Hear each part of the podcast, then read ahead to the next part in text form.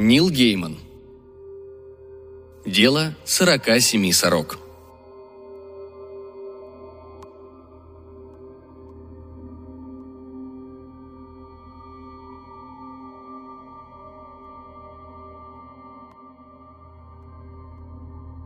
Сижу я, значит, у себя в конторе, виски попиваю, да от нечего делать начищаю пушку. На улице льет и льет. В нашем прекрасном городе это дело обычное, чтобы там не говорили в туристическом агентстве. А мне наплевать. Я уже не в туристическом агентстве работаю. Я частный детектив, причем из лучших. Хотя по первому впечатлению этого и не скажешь. Стены в конторе облупились, за аренду давно не плачено, и виски у меня кончается. В общем, дела идут паршиво. Куда ни посмотри. В довершении всего я прождал единственного за неделю клиента целую вечность на углу нашей улицы, но так и не дождался. Клиент говорил, мол, заплатит как следует, но за что именно, осталось для меня тайной, поскольку ему срочно понадобилось в морг. Поэтому, когда в контору вошла эта дамочка, я было решил, что мне, наконец, улыбнулась удача. «С чем пожаловали, леди?» Она поглядела на меня так, что от этого и у тыквы вспотели ладошки. А лично мое сердцебиение подскочило до трехзначной цифры. У дамочки были длинные светлые волосы и фигура, от которой сам Фома Аквинский забыл бы свои обеты. Вот и я забыл, что давно зарекся брать дамочек в клиенты. «Что скажете на пачку зеленых?» — говорит она, эдак с хрипотцой и сразу по существу. «Подробнее, сестренка». Не хотелось показывать ей, что бабки нужны мне до зарезу, поэтому я прикрыл рот рукой. Нельзя же при клиенте слюни пускать. Открывает она сумочку и достает оттуда фотографию, глянцевую, 10 на 15. «Узнаете этого человека?» Кто есть кто, мне полагается знать по долгу службы. «Ну как же», — говорю. «Он мертв», это мне и без тебя известно, детка. Делу сто лет в обед. Несчастный случай. Взгляд у нее стал такой ледяной, что хоть на кубики раскалывай и кидай в коктейли. Мой брат погиб отнюдь не в результате несчастного случая. Я поднял бровь. При моей профессии положено обладать всевозможными поразительными умениями. И говорю. Ага, брат, значит. Занятно. Мне почему-то сразу показалось, что она не из тех, у кого бывают братья. «Я Джил Болтай». «Так значит, Шалтай-Болтай был твой брат?» «И он вовсе не свалился со стены во сне, мистер Хорнер. Его столкнули». «Если это правда, то дело становится интересным».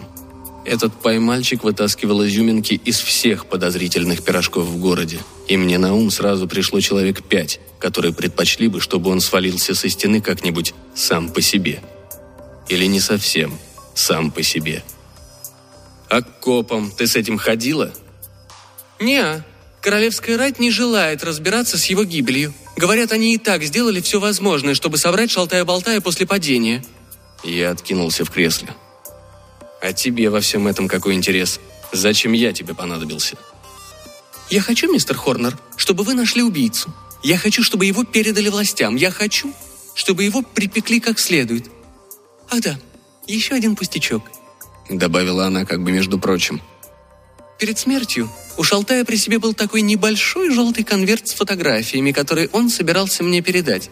Медицинские фотографии – я учусь на медсестру, и они мне нужны, чтобы подготовиться к выпускным экзаменам». Я подробно проинспектировал свои ногти, а потом поднял глаза и посмотрел ей в лицо, прихватив по дороге наверх кусочек талии и пару наливных яблочек повыше. Да, экстерьер что надо, хотя аккуратный носик чуточку поблескивает.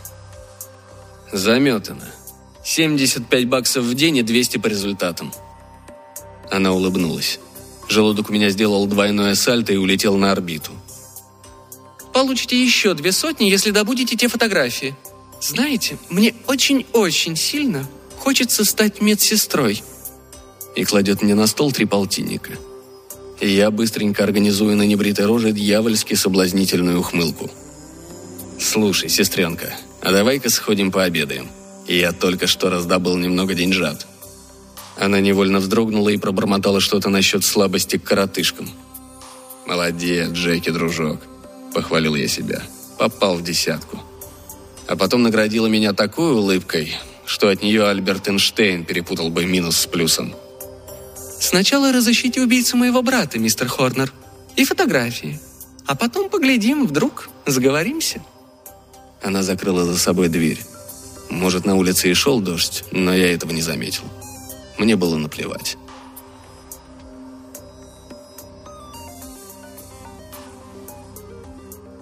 В нашем городе есть места, не упомянутые в путеводителях, которые выпускает туристическое агентство. Места, где полицейские ходят по трое, если вообще там когда-нибудь появляются. При моей работе сюда приходится наведываться чаще, чем это может быть полезно для здоровья. Для здоровья это вообще не полезно. Он ждал меня у входа в забегаловку у Луиджи. Я тенью возник у него за спиной. Башмаки на резиновой подошве ступали по блестящему мокрому тротуару совершенно бесшумно. «Приветик, Малиновка». Он подскочил и развернулся, а на меня уставилась дуло пушки 45-го калибра. «Ха, Хорнер!» Он убрал пушку. «И не называй меня Малиновкой, Джеки, дружок. Я для тебя Берни Робин, не забывай об этом». А мне Малиновка нравится больше, Робин Малиновка. Кто убил Шалтая-Болтая? Странная это была птица. Но при моей профессии капризничать не приходится. Лучшего спеца по криминальному миру мне не найти. «Покажи, какого цвета у тебя деньги», — предъявляю полтинник. «Черт побери, зеленые!» — бормочет он. «Вот почему бы им для разнообразия не напечатать коричневые или там фиолетовые?» Но полтинник берет. Знаю только, что толстяк совал свой пальчик во все пирожки. И что? А в одном пироге было 47 сорок. Ну? Тебе что, на бумажке написать? Я? А! И тут он падает на тротуар, а из спины у него торчит стрела. Отчирикал свою Робин Малиновка. Сержант Угрэди сначала поглядел сверху вниз на тело, а потом тоже сверху вниз на меня. «Забодай меня, комар, если это не Джеки, дружок собственной персоной», — сказал он. «Сержант, я не убивал Робина Малиновку». «Полагаю, тот, кто позвонил в участок и сообщил, что ты собираешься убрать покойного мистера Робина, здесь и сейчас просто решил пошутить». «Если я убийца, то где мой лук и стрелы?» Я ловко открыл пачку жвачки и принялся жевать. «Клевета». Он пыхнул пеньковой трубкой, отложил ее и лениво сыграл на гобое пару тактов из увертюры к Вильгельму Телю. «Может быть, да, а может и нет. Но ты по-прежнему подозреваемый. Никуда не уезжай из города. И еще, Хорнер. Ну что, Болтай погиб в результате несчастного случая. Так сказал Коронер. И я так говорю. Бросай это дело». Я обдумал его слова а потом вспомнил про деньги и про девушку. Без шансов, сержант. Он пожал плечами. «Сам себе могилу роешь», — сказал он это так, будто выражался буквально. У меня возникло странное чувство, что он, вероятно, прав. «Тебе это не по зубам, Хорнер. Это игра для больших мальчиков. И очень вредная для здоровья». Если верить моим школьным воспоминаниям, так оно и было. Стоило мне начать играть с большими мальчиками, это всегда кончалось тем, что меня крепко метелили. Но откуда у Грейди? Нет, я спрашиваю, откуда? О, Грейди это знает. И тут я вспомнил кое-что. О, Грейди метелил меня крепче всех.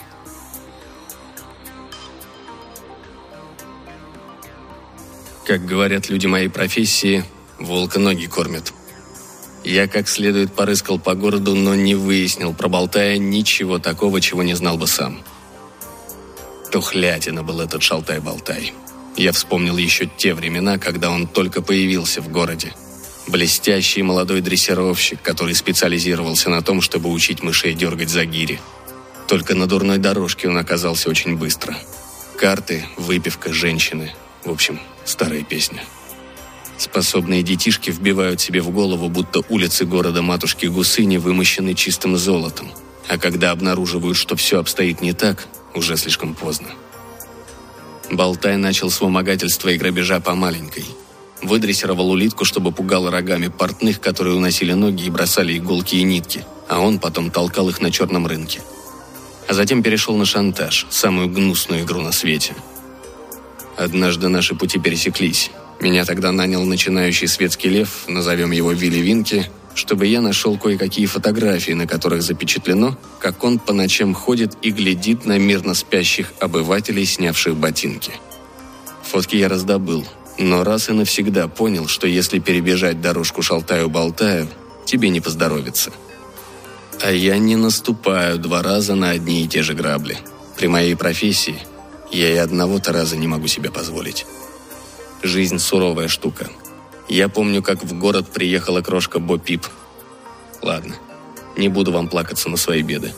Если вы еще не труп, вам из собственных бед хватает. Я посмотрел газетные заметки о смерти Болтая. Вот только что сидел он себе спокойно на стене, глядь, уже свалился. Вся королевская конница и вся королевская рать прибыли буквально через несколько минут, но толку от их помощи не было никакого. Позвали доктора Фостера, приятеля болтая еще по Глостеру. Хотя лично я не понимаю, что может сделать доктор, если ты уже мертв. Секундочку. Доктор Фостер. У меня появилось чувство, хорошо знакомое людям моей специальности. Две крошечные мозговые клеточки столкнулись нужными боками. Раз — и у тебя на ладошке сверкает умственный бриллиант на 24 карата. Помните того клиента, с которым я так и не встретился? Которого полдня прождал на углу? Смерть в результате несчастного случая. Я тогда не стал тратить время на то, чтобы все уточнить. Не могу позволить себе заниматься делами клиентов, от которых платы не дождешься. Тут, судя по всему, три смерти, а не одна. Снимаю трубку и звоню в участок. «Это Хорнер», — говорю дежурному. «Сержанта О'Грейди, пожалуйста». В трубке щелкает и доносится голос сержанта. «О, Грейди слушает!» Это Хорнер. «Привет, коротышка!» У Грейди в своем репертуаре. Он проезжался по поводу моих габаритов чуть ли не с первого класса. «Ну что, понял, наконец, что смерть болтая – это несчастный случай?»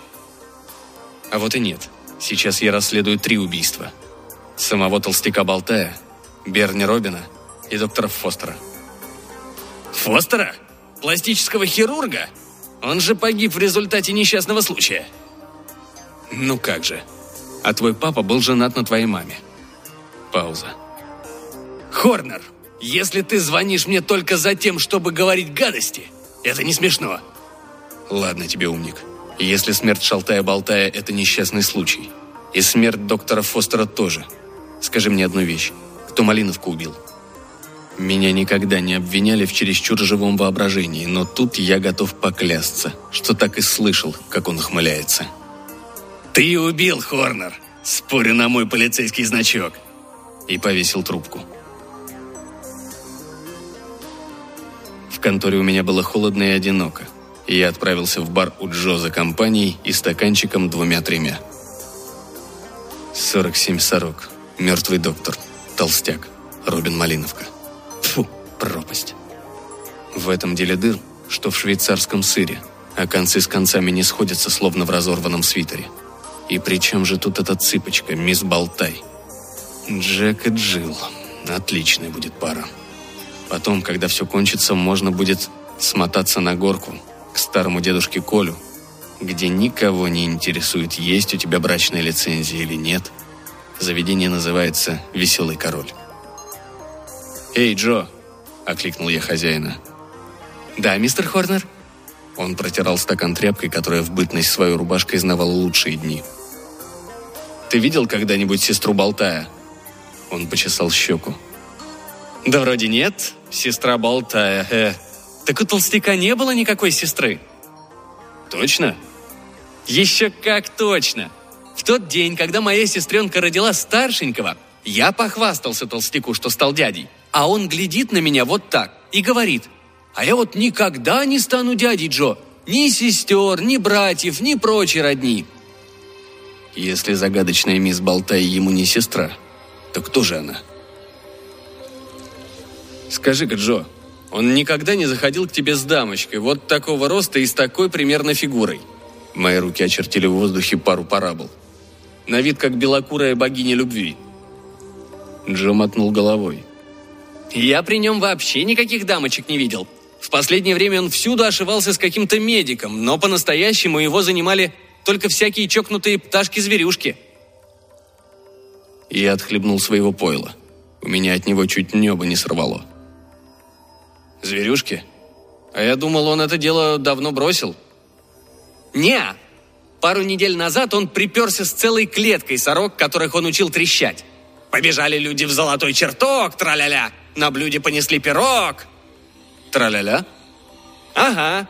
Что он хотел сказать, понятия не имею. Я поставил стакан на стойку. При этом несколько капель выплеснулось, и я стал с интересом смотреть, как пойло разъедает лак. «Спасибо, Джо. Ты мне здорово помог».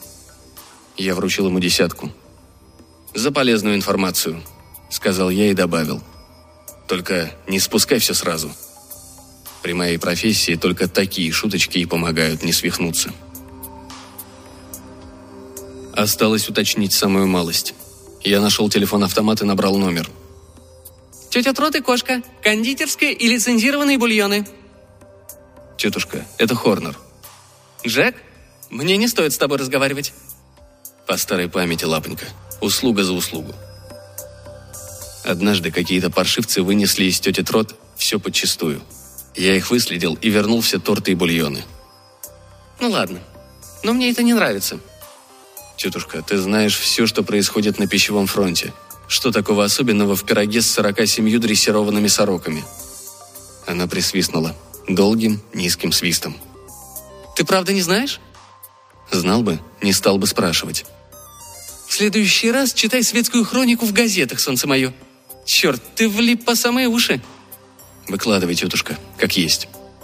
Случайно вышло так, что именно это блюдо месяца три назад принесли королю. Эй, Джек, ты меня слушаешь? «Слушаю, мэм», — отвечаю я спокойно.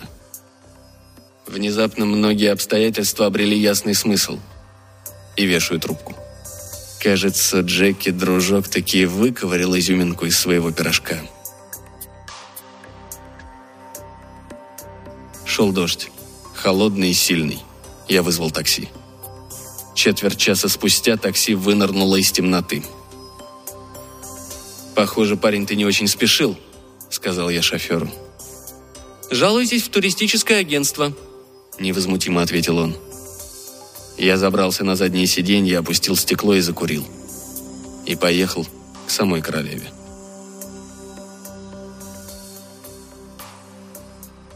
Дверь в личный покой королевы была заперта. Публику туда не допускают, но я-то не публика, и простенький замочек меня не остановил. Следующая дверь с большим красным ромбом оказалась открыта, так что я постучался и вошел. Королева даму Бубен была одна. Она стояла перед зеркалом и в одной руке держала блюдо с бисквитами, а другой пудрила носик. Она обернулась, увидела меня, ахнула и уронила свои отличные бисквиты с джемом. «Привет, моя королева», — говорю. «Или лучше называть тебя Джил?» Даже без блондинистого парика она была дамочка что надо. «Убирайтесь», — шипит она. «Не получится, милашка». И усаживаюсь на кровать. Прежде чем кое-что у тебя не узнаю. «Что именно?» А сама руку за спину протягивает и нажимает потайную кнопку вызова охраны. Сколько угодно. Я по дороге сюда провода перерезал. В моей работе нет понятия излишняя предосторожность. «Сначала хочу кое-что у тебя узнать, детка», — повторяю я, устраиваясь поудобнее. «Это вы уже говорили». «Что хочу, то и говорю, леди». Закуриваю. Тоненькая струйка голубого дыма вздымается к небесам, куда предстоит отправиться и мне, если я догадался неправильно. Но своим догадкам я привык доверять. Прикинь, как тебе такая сказочка? Болтай, он же толстяк. Не был тебе братом, даже другом тебе он не был. На самом деле он тебя шантажировал. Он все знал про твой нос. Она стала белее любого из тех трупов, с которыми мне приходилось иметь дело по долгу службы. Рука у нее машинально поднялась и потрогала свежеприпудренный носик. «Видишь ли, я толстяка знаю много лет. Когда-то у него было прибыльное дельце. Он дрессировал зверей и птиц, учил их проделывать кое-какие неаппетитные штучки. И это натолкнуло меня на мысль. Недавно у меня провалилась встреча с новым клиентом. Он так и не пришел, потому что его шлепнули. Доктор Фостер из Глостера, пластический хирург. Официальная версия – ему зачем-то приспичило обратно в Глостер, и по дороге он случайно упал и захлебнулся в луже. Но что, если предположить, что его убили, чтобы он не смог кое-кому кое-что рассказать? Я сложил два и два и сорвал кассу. Хочешь, реконструирую ход событий? Ты была в саду. Возможно, стирала ленту для волос. Да-да, ты, а не фрейлина, которую ты потом подкупила.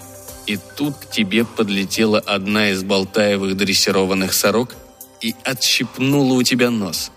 И вот стоишь ты, значит, в саду, прижав руку к лицу, а тут к тебе подваливает толстяк и делает тебе предложение, от которого ты не можешь отказаться. Он порекомендует тебе пластического хирурга, который так починит тебе носик, что будет как новенький, но за деньги. И дело будет шито-крыто. Я прав?» Она молча кивнула. А потом перевела дыхание и говорит. «Вполне. Только перед этим я побежала в спальню поесть бисквитов с джемом. Там болтай меня и нашел». Вот и славно. Щечки у нее понемногу начали снова розоветь. Так что Фостер сделал тебе операцию, и никто ничего не пронюхал, пока Болтай не сказал тебе, что у него есть фотографии из твоей операции. Тебе нужно было от него избавиться. Пару дней спустя гуляешь ты в Дворцовом парке, глядь вот он, шалтай-болтай, сидит на стене спиной к тебе и глядит в пространство. И ты в порыве безумия толкаешь его, и шалтай свалился, якобы во сне. Но тогда у тебя, детка, возникли большие проблемы. В убийстве тебя никто подозревать не станет. Но где же фотки? У Фостера их не было, хотя он что-то почуял и пришлось его убрать, пока он не дошел до меня. Но ты не знала, что он успел мне рассказать, и фоток у тебя до сих пор не было. Вот ты и наняла меня, чтобы я их нашел. И крупно прокололась сестренка. Нижняя губа у нее задрожала, и сердце у меня ёкнуло. «Вы же меня не выдадите, правда?» «Сестренка, ты сегодня пыталась повесить на меня убийство. Я такого не прощаю». Она начинает дрожащими пальцами расстегивать блузку. «Может быть, попробуем все-таки договориться?» Я мотаю головой. «Извините, Ваше Величество. Миссис Хорнер учила своего сыночка Джеки держаться подальше от королевской семьи. Жаль, конечно, но уж как есть, так и есть». Тут я на всякий случай отвел глаза, и это была моя ошибка. Не успели бы вы пропеть песенку про то, из чего только сделаны девчонки, как в руке у красотки возник маленький, аккуратненький дамский пистолетик, нацеленный прямо на меня. Может, пушка была и маленькая, но я-то знал, что стоит дамочке из нее шмальнуть, и я выйду из игры навеки вечные. Смертоносная оказалась дамочка. «Бросайте оружие, Ваше Величество!» И в спальню входит сержант О'Грейди, сжимая в пальцах сардельках полицейский пистолет. «Извини, что подозревал тебя, Хорнер», — сухо проговорил он. «Да только повезло тебе, что я тебя заподозрил, комар меня забодай. Я выследил тебя и все слышал».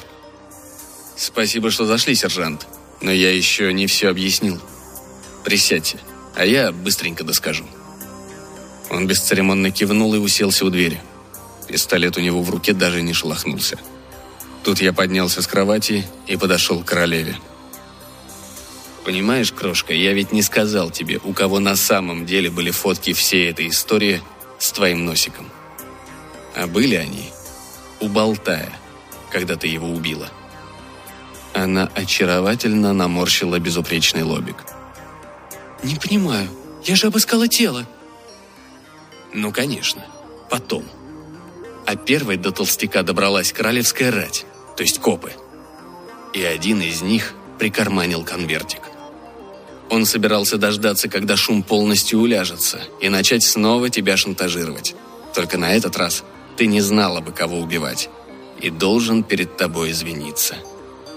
И я нагнулся завязать шнурок. Почему? Я обвинил тебя в том, что ты сегодня пыталась повесить на меня убийство. Так это была не ты. Стрела принадлежала парню, который был лучшим лучником у нас в школе. Я узнаю такое оригинальное оперение где угодно. Разве не так? Говорю я, поворачиваясь к двери. Разве не так, о Грейди по прозвищу Воробей? Притворившись, будто шнурую ботинки, я прихватил с пола пару бисквитов королевы и одним из них метко запустил в единственную в комнате лампочку. Это задержало пальбу на секунду, не больше. Но мне-то как раз этой секунды и не хватало. И пока дама Бубен и сержант Воробей О'Грейди бодренько делали друг из друга решето, я тихонько улизнул. При моей профессии нужно уметь позаботиться о себе.